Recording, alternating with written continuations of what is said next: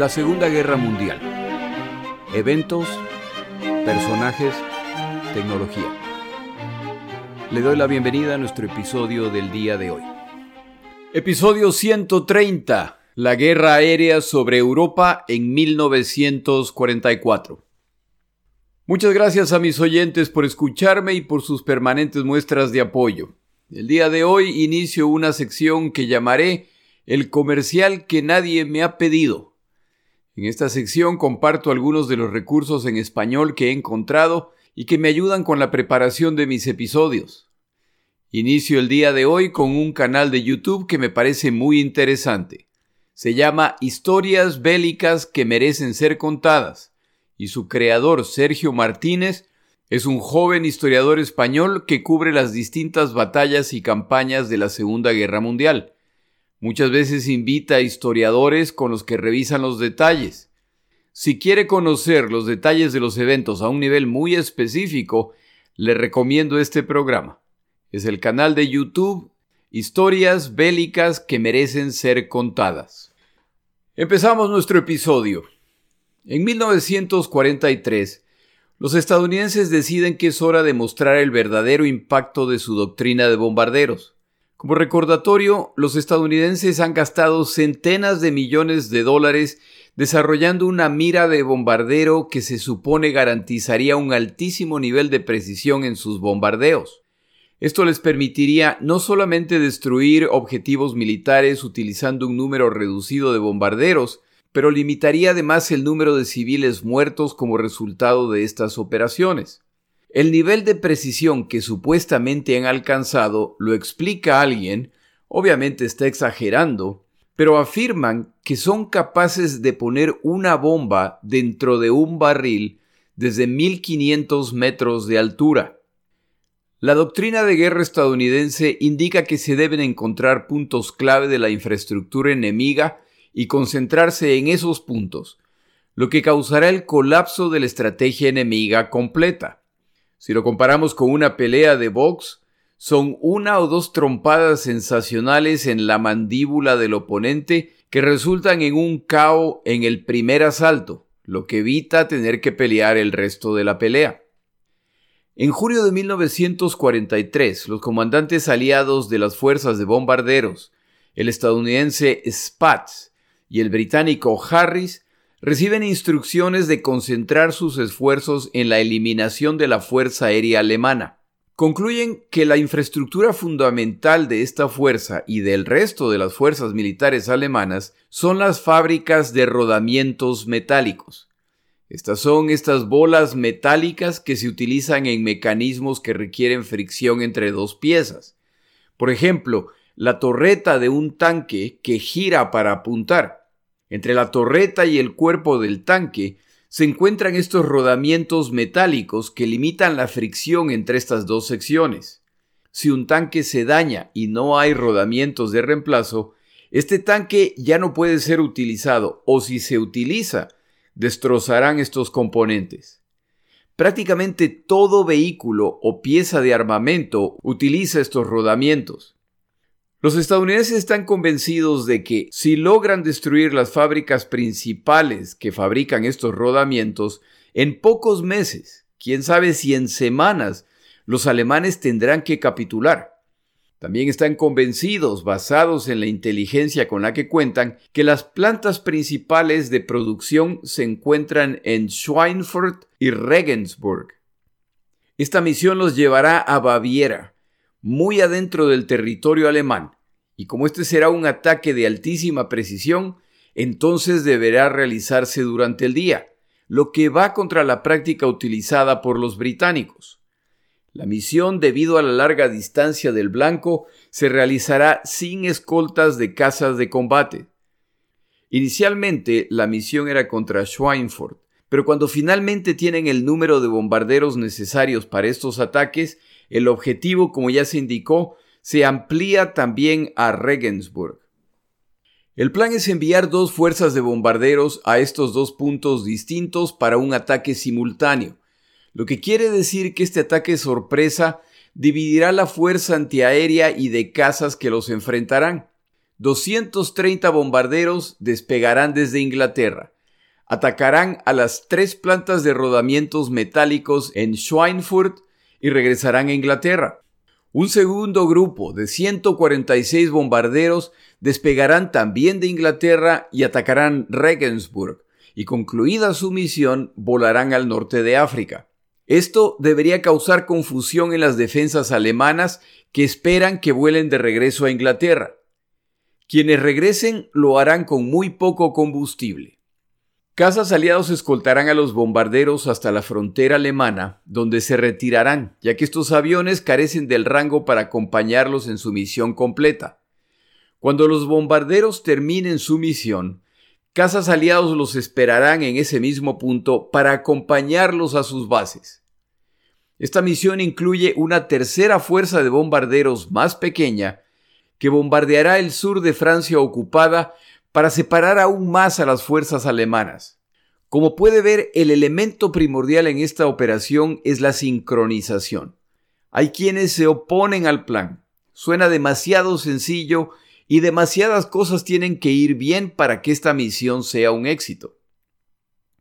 Esta misión debe iniciarse a las 5.45 de la mañana del 17 de agosto de 1943.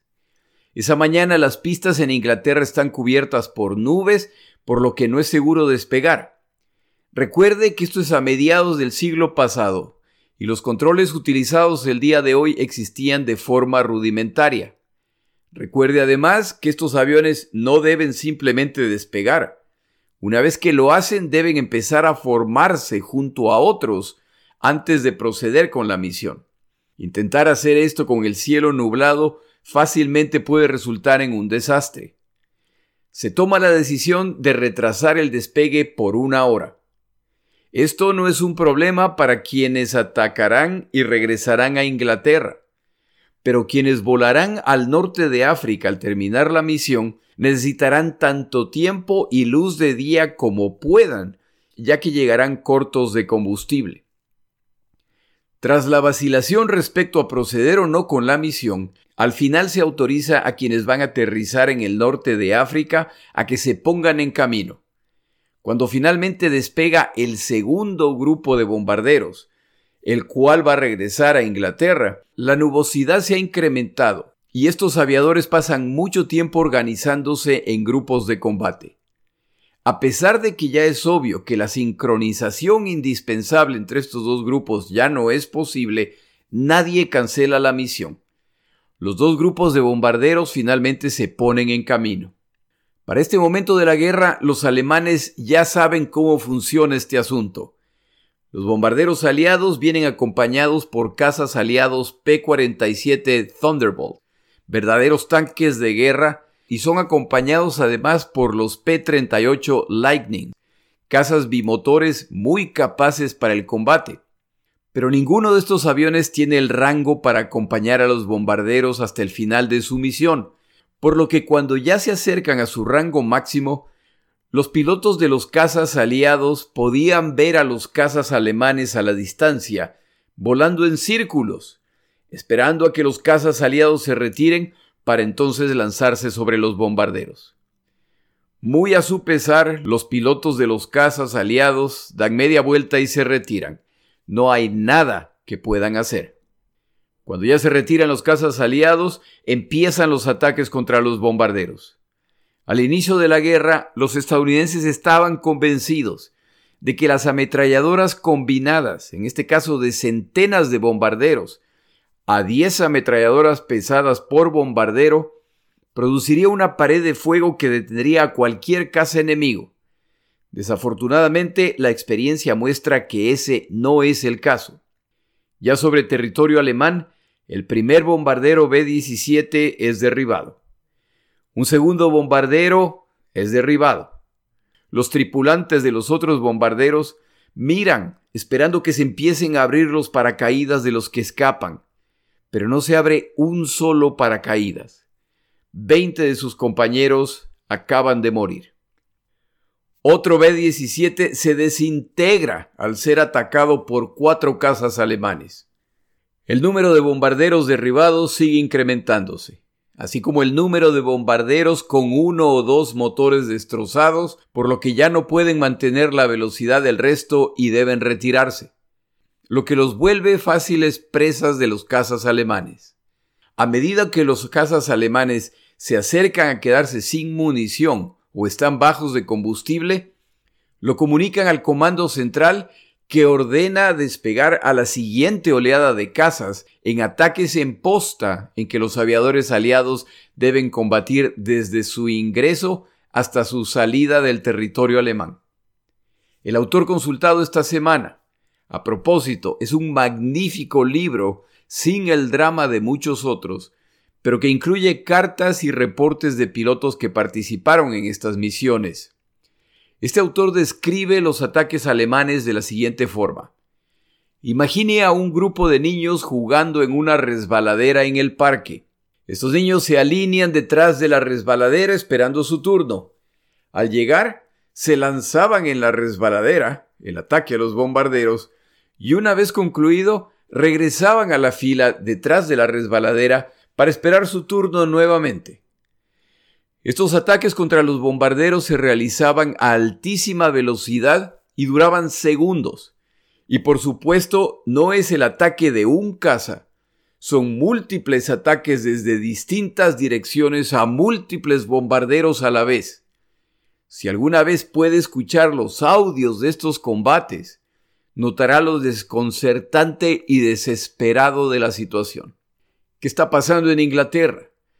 Para el momento de estos eventos, pasadas las 11 de la mañana, en que el primer grupo ya está siendo atacado, el segundo grupo de ataque finalmente ha despegado y organizado sus formaciones. Se ponen en camino pasada la una de la tarde y por supuesto los radares alemanes en la costa europea los descubren inmediatamente. Las fuerzas de cazas alemanas en Europa, que están en alerta máxima debido al ataque inicial, el que esperan regresará por la misma ruta, ahora se organizan para recibir al segundo grupo de bombarderos que se acerca. Este segundo grupo de bombarderos enfrenta a grupos de cazas de combate listos para recibirlos. No existe ningún tipo de sorpresa. Uno de los pilotos que participó en la misión recordaba, una vez que nuestros cazas se retiraron, aparecieron los BF-109 y los FW-190. Aparecieron incluso los menos ágiles BF-110 y JU-88. Estaba claro que los alemanes estaban lanzando todo contra nosotros. De repente empezamos a recibir impactos de ametralladoras de 30 milímetros un obús de cañón de 20 milímetros no impactó nuestro tanque de combustible por centímetros. Si lo hubiera hecho, hubiera sido nuestro fin. Los bombarderos en los extremos derecho e izquierdo recibían la mayor parte de la atención, y los bombarderos empezaban a ser derribados. Los que sufrían averías y se separaban de la formación inmediatamente eran perseguidos por cazas alemanes para rematarlos, el cielo se empieza a llenar de paracaídas de quienes han logrado escapar. Y todavía nos falta una hora para llegar a nuestro objetivo. Este piloto continúa su relato. Finalmente bombardeamos las plantas de rodamientos metálicos pasadas las 3 de la tarde. Basados en el humo y el fuego, estábamos bajo la impresión de que habíamos devastado esas instalaciones. De regreso a Inglaterra, mi bombardero no sufrió un solo impacto. Pero durante el trayecto de regreso observamos cómo los bombarderos seguían siendo derribados. Era casi instintivo que cuando un bombardero era impactado o empezaba a caer, todos nuestros ojos se enfocaban en el avión. Esperábamos ver paracaídas que se empezaban a abrir. Los contábamos. Ansiábamos llegar a contar diez.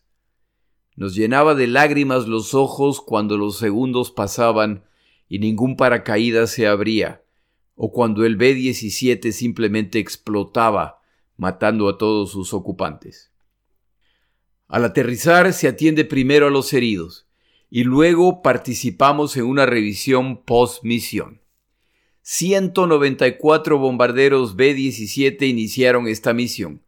36 fueron derribados con la pérdida de 360 tripulantes.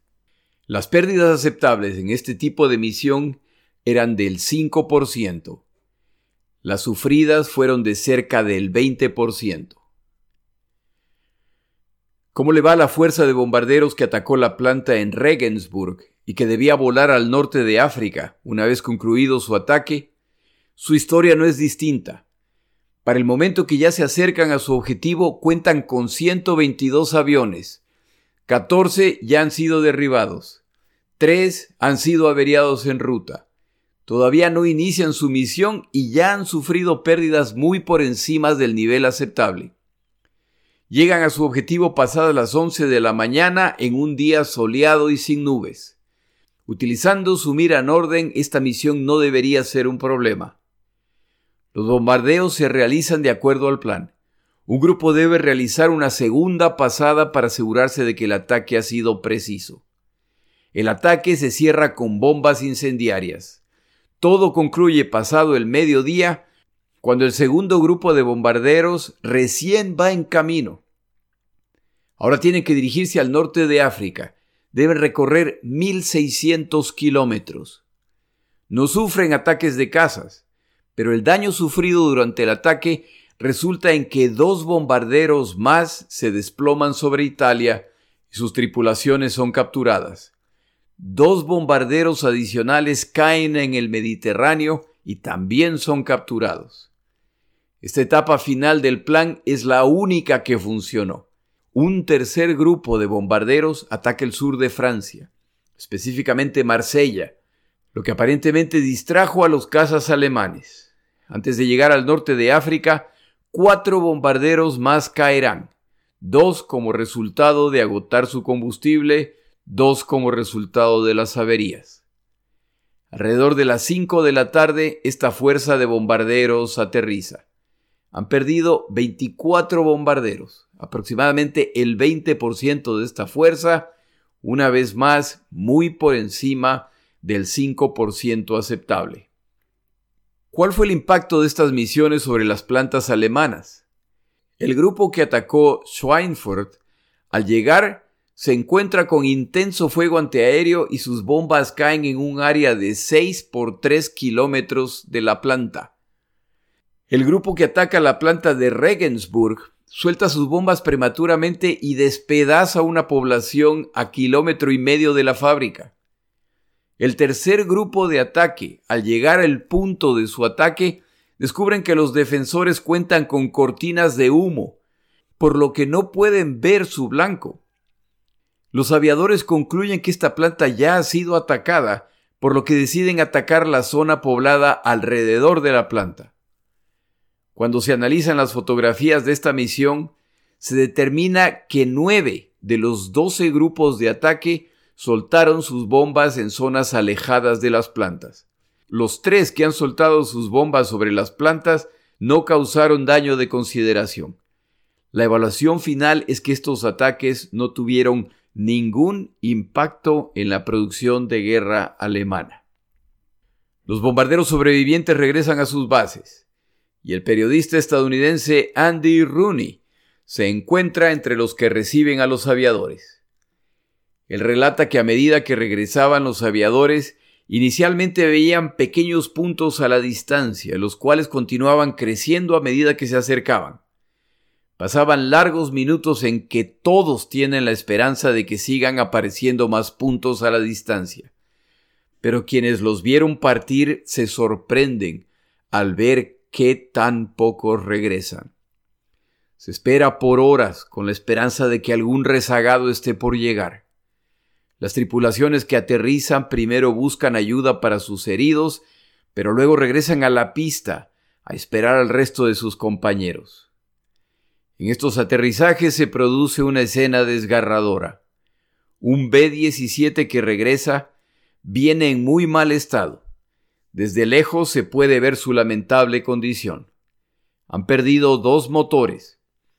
Como el resto de los bombarderos, están casi sin combustible y reportan que parte de sus sistemas eléctrico e hidráulico no funcionan, por lo que su tren de aterrizaje no desciende. Entre los tantos problemas que tienen es que su artillero de vientre de la nave, el cual descendía a una burbuja plástica donde se encontraban las ametralladoras en un espacio tan pequeño que ni siquiera podían ponerse un paracaídas, está atrapado en la burbuja. Por mucho que lo han intentado, no logran abrir la puerta hermética que los separa del fuselaje. Están a minutos de quedarse sin combustible y ya se acercan a la pista. Su tren de aterrizaje no desciende.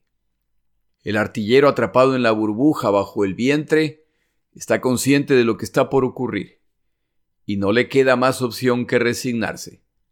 Sin otra opción, para intentar salvar al resto de la tripulación, el B-17 realiza el aterrizaje forzoso.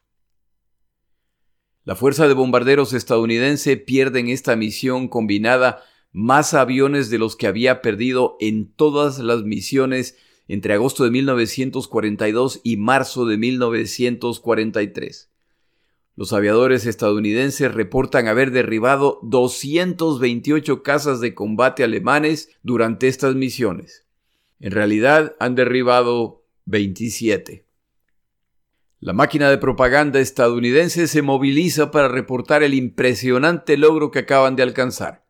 Estas fábricas alemanas ya no existen, y esto impactará a la máquina de guerra alemana. No solo han destruido estas fábricas, pero han derribado más de 300 casas alemanes. Luego de la guerra se determina que derribaron menos del 10% de este número y que la fuerza total de casas alemanes que los enfrentó ese día contaba con menos de 300 aviones. Por supuesto, las terribles pérdidas que han sufrido las fuerzas de bombarderos estadounidenses no es reportada. Los británicos estimaban que si su nivel de pérdidas por misión de bombardeo superaba el 4%, solo 13 de cada 100 aviadores y tripulantes británicos sobrevivirían las 30 misiones demandadas. Los estadounidenses cuentan con mayores números de personal y aviones, por lo que pueden aceptar pérdidas mayores, pero en ningún caso los niveles de las misiones descritas el día de hoy. Estas misiones causan que las fuerzas aéreas británica y estadounidense realicen un profundo análisis operacional. Deben identificar los factores críticos que los están afectando sabiendo que, a este ritmo, no solo que los alemanes no serán derrotados a través de bombardeos, sino que el final de esta historia será que sus fuerzas de bombarderos resultarán completamente destruidas en el proceso y si eso ocurre, los alemanes tendrán toda la libertad para continuar su ataque total contra la Unión Soviética. Sorprendentemente, en 1943 se realizarán misiones adicionales similares a las descritas el día de hoy, y los resultados son tan desalentadores como los de estas misiones. Su plan entero para enfrentar esta guerra hasta que puedan desembarcar en Europa está colapsando, y son los pilotos de caza alemanes quienes les están causando las graves pérdidas que sufren. Tomamos una pausa en nuestro episodio.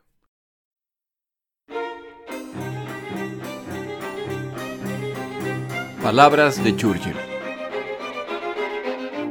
Durante una visita de Churchill a Roosevelt en 1943, se organiza una cena y Roosevelt invita a la publicista principal de un periódico neoyorquino conocida por su clara posición a favor de la independencia de India. En cierto momento, la señora Ogden no resiste las ganas y le pregunta de sopetón a Churchill. ¿Y qué van a hacer con esos condenados indios? Churchill responde. Antes de responder es necesario aclarar algo. Nos referimos a los marrones habitantes de la India, los cuales se multiplican alarmantemente bajo el benevolente dominio británico, o a los indios pieles roja norteamericanos, que según tengo entendido están casi extintos. La señora Ogden no sabe qué responder y aparentemente Roosevelt se parte de la risa. Aunque esta historia tiene su gracia, muestra la hipocresía de las dos naciones representadas.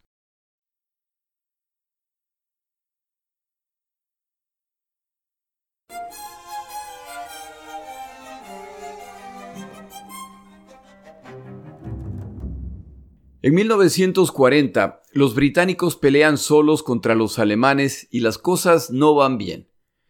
Los británicos pelean con la espalda contra la pared al iniciarse la batalla de Gran Bretaña y tienen necesidad de aviones adicionales para poder continuar la pelea. La Oficina de Negocios Británica en los Estados Unidos de América habla con la empresa Curtis, que fabrica el Tomahawk, el buen avión estadounidense de excelente desempeño a baja altura, pero limitado al superar un cierto nivel. La empresa Curtis les comunica que es incapaz de producir el número de aviones solicitado por los británicos. Los británicos entran en contacto con una empresa llamada North American Aircraft Company para solicitar que sean ellos quienes fabriquen los Tomahawks que necesitan bajo licencia de Curtis. Esta compañía tiene una sugerencia distinta. Ellos son capaces de producir un nuevo tipo de caza de combate muy superior utilizando sus propios diseños y utilizando el mismo motor de 1150 caballos de fuerza utilizado por el Tomahawk. Como la orden es urgente, los británicos les dan a North American 120 días para entregar el prototipo. El prototipo, llamado NA73X. La X significa que es un modelo experimental, es entregado en el plazo estipulado. El ejército estadounidense también quiere contar con este avión, por lo que también ordenan un cierto número de unidades. El ejército estadounidense lo llama XP-51. A recibir los aviones, los británicos lo denominan el Mustang 1.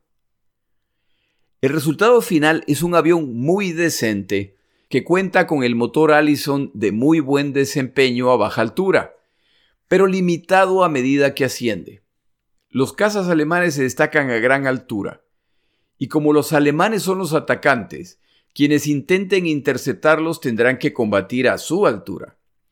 El Spitfire y el Huracán, por lo tanto, continúan siendo los cazas principales británicos. Al nuevo avión se le asignan tareas de ataque a tierra y reconocimiento. Como todo avión estadounidense, el Mustang cuenta con excelente blindaje, con tanques autosellantes y su armamento consiste de cuatro ametralladoras, dos de media pulgada y dos de un tercio de pulgada. El Mustang, como todos los aviones, pasará por diferentes versiones en que se solucionan problemas del modelo previo. Los británicos, recuerde que este avión fue creado para ellos, le ven mucho potencial y empiezan a considerar transformarlo en un avión de ataque a larga distancia.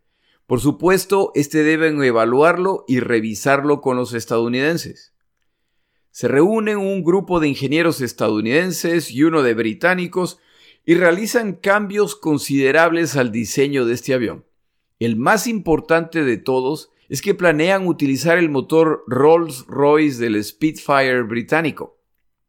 Con estos cambios completos, y luego de corregir problemas estructurales, el más grave de todos, la tendencia de las ametralladoras a atascarse durante el combate, nace el Mustang P-51D.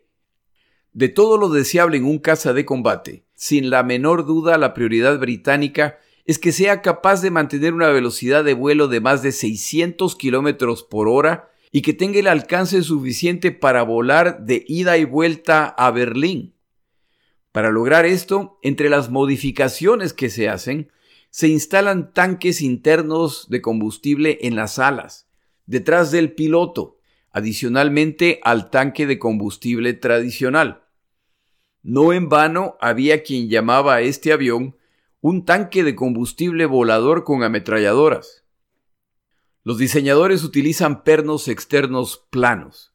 Este cambio, aparentemente insignificante, resulta en un incremento en la velocidad de 25 km por hora. Instalan además en el radiador un mecanismo que crea un efecto en el que el aire que ingresa por el frente es expulsado por detrás con presión, lo que añade algo más de velocidad al avión. Las alas han sido rediseñadas para reducir la resistencia del aire Y a todo esto se suma el diseño aerodinámico de este avión, distinto al estilo común de los aviones estadounidenses de la Segunda Guerra Mundial. Cuando se prueba el resultado final luego de las modificaciones británicas, este avión supera en velocidad al Spitfire, así como la de su enemigo por excelencia, el FW-190, magnífico caza de combate alemán que domina los cielos sobre Europa. El Mustang es casi 80 kilómetros por hora más rápido que el FW-190 a baja altura y casi 120 kilómetros por hora más rápido a gran altura. Adicionalmente, alguien diseña un tanque de combustible hecho de papel prensado, muy resistente y mucho más ligero que los tanques metálicos. Por supuesto, estaban diseñados para ser utilizados una sola vez. Como todo modelo de avión, los cambios radicales que se han hecho vienen con problemas, y algunos de los que sufre el Mustang son muy graves. El sistema de refrigeración tiende a fallar a mucha altura, lo que impacta el desempeño de esta nave y en ocasiones el motor incluso falla. Se producen fugas de aceite con resultados similares. Uno de los problemas más graves es que este avión repleto de combustible en las alas y en el fuselaje, al despegar y durante las primeras horas de vuelo, eran muy difíciles de maniobrar debido al peso y el movimiento del combustible. Si se vieran en la necesidad de combatir en estas circunstancias, serían presas fáciles de los cazas alemanes. Todavía más grave es que las ametralladoras se atascaban. La razón es que el ala es tan delgada que las ametralladoras no pueden ser instaladas en posición vertical, por lo que se las instala inclinadas. Esta buena idea resulta en un problema gravísimo al atascarse durante maniobras de alta presión gravitacional. Pero las ventajas de este avión son tantas que los diseñadores siguen perseverando en los cambios. Para cuando se llega a la versión definitiva del Mustang, el P-51D, el resultado es un avión muy elegante, con una cabina futurística hecha de plástico a prueba de balas que provee visión periférica de 360 grados al piloto. Está armado con seis ametralladoras de calibre 50 e incluso una rústica minicomputadora de tiro que ayuda al piloto a apuntar y que permite incluso calcular disparos con ángulo, alcanzando alta precisión. Con todo gusto le explicaría cómo funciona el mecanismo de esta mira, pero la realidad es que tras leer la explicación no la entiendo. Pero los aviadores que lo utilizaron dan fe de su eficiencia en el combate. En 1943 los aliados liberan a esta verdadera bestia sobre el cielo europeo, capaz de llegar a Berlín o incluso más adentro del territorio alemán, capaz de combatir mientras se necesite y regresar a Inglaterra acompañando a los bombarderos. El rango alcanzado por el Mustang es incomparable con cualquier otro caza de la Segunda Guerra Mundial. Es importante que note que este fue un proceso complicado. La primera orden de este caza la presentan los británicos en 1940. La versión definitiva del Mustang entra en operación en la segunda mitad de 1943. ¿Qué causó que los aliados combatan dos terceras partes de esta guerra sin su mejor caza? Una combinación de factores, mala suerte, falta de previsión, celo entre compañías y naciones, pero al final, el Mustang es un ejemplo más de la cooperación tecnológica entre británicos y estadounidenses que tuvo un gran impacto en esta guerra. La llegada del Mustang es una terrible noticia para los alemanes, ya que no solo que ahora los bombardeos aliados serán mucho más precisos al incrementar la protección de estos aviones, sino que ahora se ven obligados a incrementar el número de cazas que combaten a los bombarderos. La Fuerza Aérea Alemana, que se debilita en el frente este en que combaten con los soviéticos, ahora no solo que no pueden recibir refuerzos, sino que unidades del frente este deben ser retiradas para enfrentar a los Mustangs aliados. Esto aplica además a las piezas de artillería Flak 88, magníficas contratanques y como baterías antiaéreas. Fuerzas de cazas deben ser regresadas al territorio alemán para evitar un desastre. Se comenta que cuando el líder de la Fuerza Aérea Alemana, Hermann Goering, vio los Mustang sobre Berlín acompañando a los bombarderos, concluyó que ahora sí, la guerra estaba perdida. Como además estos aviones tenían suficiente combustible para regresar cómodamente a Inglaterra, podían darse el lujo de durante el regreso, una vez concluida la misión, atacar a blancos de oportunidad. Si veían un tren o un convoy alemán, unos cuantos Mustangs se separaban del grupo, descendían a atacar el objetivo y al terminar regresaban a la formación para seguir escoltando a los bombarderos. Los alemanes se ven obligados a tener casas disponibles en todo el territorio europeo occidental. Los días en que esperaban a que los cazas aliados se retiraran al estar bajos de combustible para entonces atacar a los bombarderos han terminado y ahora deben enfrentar a los bombarderos aliados desde que ingresan al espacio aéreo europeo hasta que lo abandonan. Y esto, por supuesto, sigue costándoles aviones y pilotos. Los Focke-Wulf 190 alemanes son los aviones con la tarea de combatir a los Mustang aliados. Este excelente avión alemán, acostumbrado a dominar el combate aéreo, ahora se encuentra con un caza que lo supera en la casi totalidad de las categorías.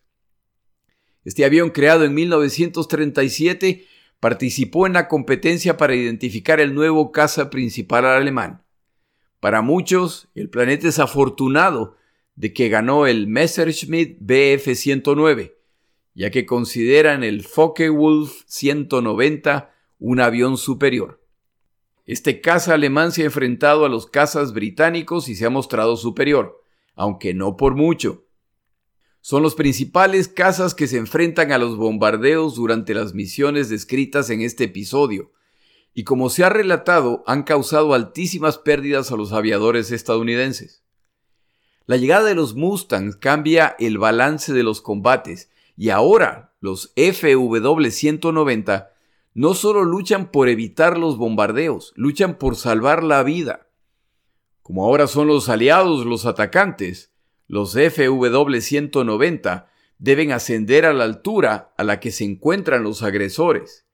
Y como se ha mencionado, sobre los 8.000 metros de altura, el Mustang supera en velocidad al FW-190 en casi 120 kilómetros por hora. Los cazas alemanes derribados son reemplazables. Es mucho más difícil reemplazar a los pilotos experimentados que mueren. A medida que sus muertes se incrementan, ahora son pilotos menos experimentados los que ascienden a enfrentar a los aliados. Su falta de experiencia les cuesta la vida, y sus reemplazantes tienen aún menos experiencia. El ciclo, que ya está en marcha en el Pacífico, para 1943 también está en marcha en Europa. La balanza ahora se ha inclinado hacia el lado opuesto, y basado en los niveles de pérdida de los dos bandos, la Fuerza Aérea Alemana va rumbo a su destrucción. Pero que tampoco le quede duda de que las tripulaciones de los bombarderos aliados siguen sufriendo muchas bajas. Los alemanes están defendiendo su territorio furiosamente. Pero ya estamos en 1944 y ya se acerca el día D. Y reaparece un nombre mencionado en episodios previos. Jimmy Doolittle. Si usted ha escuchado este podcast, entonces recuerda este nombre por la misión de bombardeo al territorio japonés al inicio de la guerra en el Pacífico. Doolittle se convierte en héroe nacional estadounidense inmediatamente y continúa ejerciendo su posición de asesor técnico y como comandante de operaciones de combate de la Fuerza Aérea estadounidense. Para este momento ya ha comandado las fuerzas en operaciones en África y en Italia. Se acerca el momento de los desembarcos en Europa y en enero de 1944 Doolittle es nombrado comandante de la octava Fuerza Aérea constituida por bombarderos y cazas. Su primera tarea es asegurar la destrucción de la Fuerza Aérea Alemana en preparación para los desembarcos. Los aliados quieren asegurarse de que la Fuerza Aérea Alemana no jugará un papel importante en la defensa de la costa europea. La orden de Hap Arnold, jefe de Doolittle, es simple. Usar las tremendas fuerzas a su disposición para eliminar el control alemán sobre los cielos de Europa. Y como la invasión del continente europeo está programada para mediados de 1944, entonces Doolittle cuenta con cinco meses para alcanzar esto. Doolittle visita la oficina del comandante de la octava Fuerza Aérea y en la pared ve un letrero que dice La tarea principal de los cazas de la octava Fuerza Aérea es proteger a los bombarderos. Doolittle pregunta al comandante ¿A quién se le ocurrió esa maravilla? El comandante responde que el letrero estaba ahí cuando él llegó. Doolittle le ordena que lo remueva inmediatamente y que lo reemplace con otro que diga la tarea principal de los cazas de la octava Fuerza Aérea es destruir cazas alemanes. Ese cambio resume las acciones de Jimmy Doolittle a partir de este punto. Los bombarderos, que hasta ahora contaban finalmente con escolta de cazas lo que resulta en menos pérdidas, ahora serán utilizados como carnada para traer a los cazas alemanes. Doolittle ordena que si durante una misión los cazas alemanes no se elevan a enfrentar a los bombarderos, entonces los cazas aliados descenderán a destruirlos en sus pistas. Si el combate aéreo obliga a un caza a abandonar a los bombarderos que protege, debe abandonarlos sin dudar.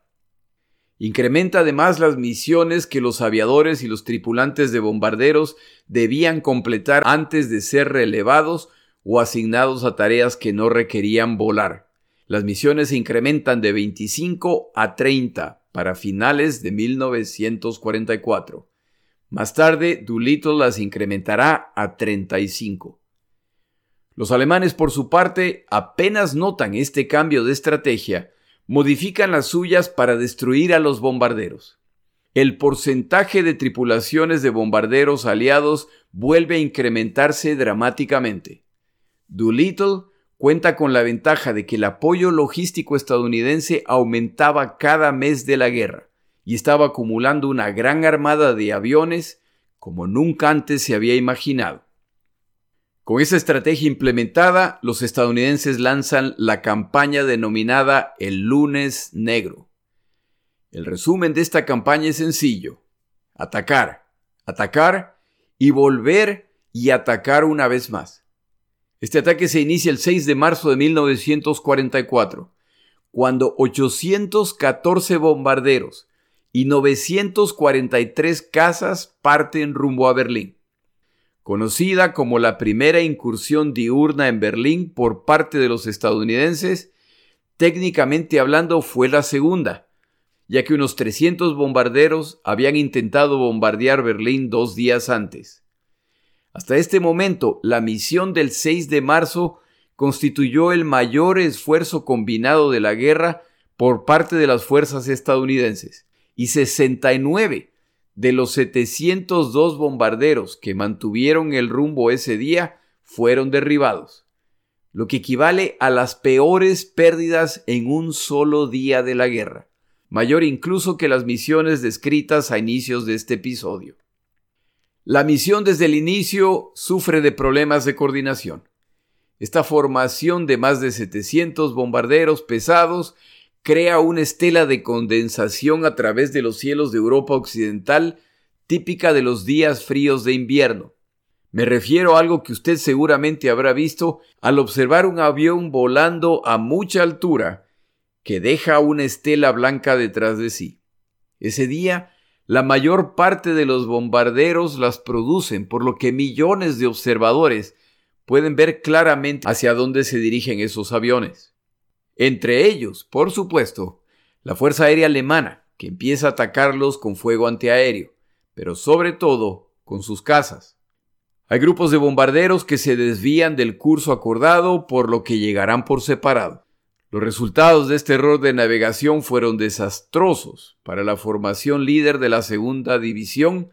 Esa tarde se volvieron conocidos como el maldito 100 fueron atrapados sin ninguna cobertura de combate y perdieron 15 de sus 16 aviones. A partir de este punto serán conocidos como la sangrienta División 100. Ningún grupo de la octava Fuerza Aérea estadounidense sufrió tanto durante la guerra como ese grupo. La Fuerza Aérea Alemana ha lanzado todo lo imaginable para defender el honor de su ciudad capital. Todo caza disponible para la intercepción fue enviado, y la mayoría de los pilotos volaron entre dos y cinco misiones ese día, lo que lo convirtió en el mayor esfuerzo alemán defensivo de la guerra. La Luftwaffe, la Fuerza Aérea Alemana, pierde más de 160 aviones, derribados por enjambres de cazas estadounidenses que los persiguen. Cuando Doolittle se presenta ante la prensa esa noche, declara: Hemos perdido 69 bombarderos pesados, lo que equivale a nuestras mayores pérdidas en un solo día. Los alemanes no pueden perder la oportunidad y afirman que son 118 los bombarderos estadounidenses y 22 los cazas derribados. Por supuesto no menciona la gran cantidad de pilotos y cazas perdidos que han sufrido. Esta operación marca el inicio de lo que la historia llamará la Gran Semana en la guerra aérea sobre Europa. Una sangrienta campaña de desgaste que costará la vida a decenas de miles de combatientes de los dos bandos. Para horror de sus aviadores, Doolittle ordenó que la octava Fuerza Aérea regresara a Berlín dos días después. E increíblemente, nuevamente al día siguiente. En estos ataques, el segundo, tercero y cuarto contra Berlín, las nubes no oscurecieron la ciudad, y la mayoría de los objetivos terrestres identificados al menos resultaron dañados. Durante el mes de marzo de 1944, la Fuerza Aérea estadounidense lanzó 18 ataques combinados de este tipo en las profundidades del corazón de Alemania.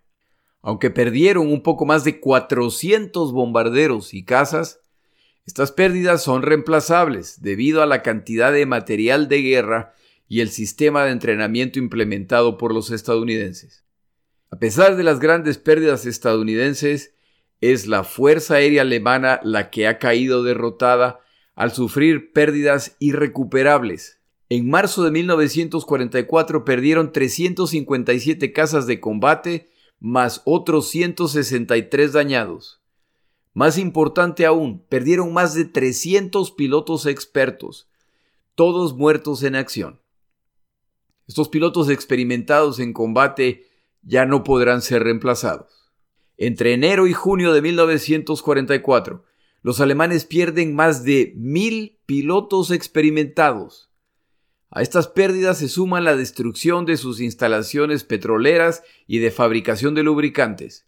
Entre mayo y septiembre de 1944, los aliados destruyen la mayor parte del sistema de producción de combustibles alemán.